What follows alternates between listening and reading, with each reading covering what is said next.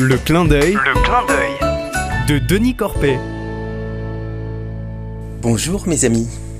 Cet été, nous avons reçu nos enfants et petits-enfants dans les corbières, magiquement belles.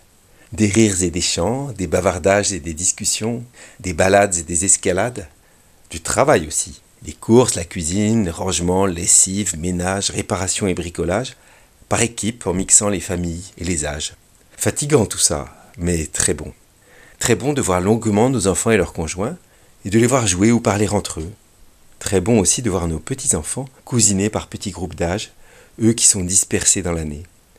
J'ai donc été très heureux de cet été, mais aussi j'ai souffert.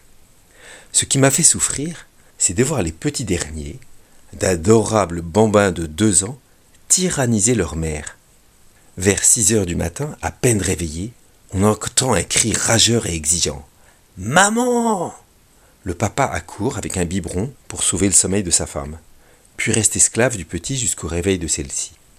Ensuite, elle prend le relais, occupée à plein temps pour satisfaire les exigences du petit homme, jusqu'à la sieste. Ces jeunes rois sont-ils heureux? Je sais pas. Ils montrent souvent un visage courroucé, cherchant comment ils pourraient en avoir plus. Quand ils l'obtiennent, après un sourire de victoire furtif, c'est insuffisant. Je veux un biscuit. Mais ce n'est pas celui-là. Je le veux pas comme ça. Je veux moi-même le prendre dans le paquet. J'ai demandé des nouilles, puis du gruyère, puis du ketchup, puis du poivre, mais je refuse de manger le mélange. C'est papa qui le mangera. Ça fait longtemps que j'ai renoncé à bien élever mes petits-enfants, c'est pas mon job. Et le sujet est tabou. Les mamans se sentiraient jugées qu'on en parle. Alors, je souffre en silence de voir mes filles et belles-filles tenues en esclavage. Elles ne s'en plaignent jamais, mais je vois leur fatigue et leur peu de temps libre, alors que c'est les vacances.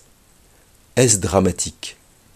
Je me souviens que je souffrais déjà il y a 16 ans, quand ma fille aînée était, me semblait-il, esclave de son fils aîné. C'est maintenant un beau jeune homme, calme et équilibré, cultivé et travailleur, et surtout dévoué et aimant. Comme quoi cette éducation peut donner de bons résultats. Alors le tyran, ne serait-ce pas moi, qui voudrais être obéi au doigt et à l'œil par les petits? Mes enfants m'ont passé des bouquins sur l'éducation sans perdant, où l'on aide l'enfant à trouver lui-même les solutions aux problèmes. Ça prend du temps, mais c'est efficace et pacifique. Hélas, peut-être pas à deux ans. Ah, ça ira mieux l'été prochain. À bientôt, mes amis.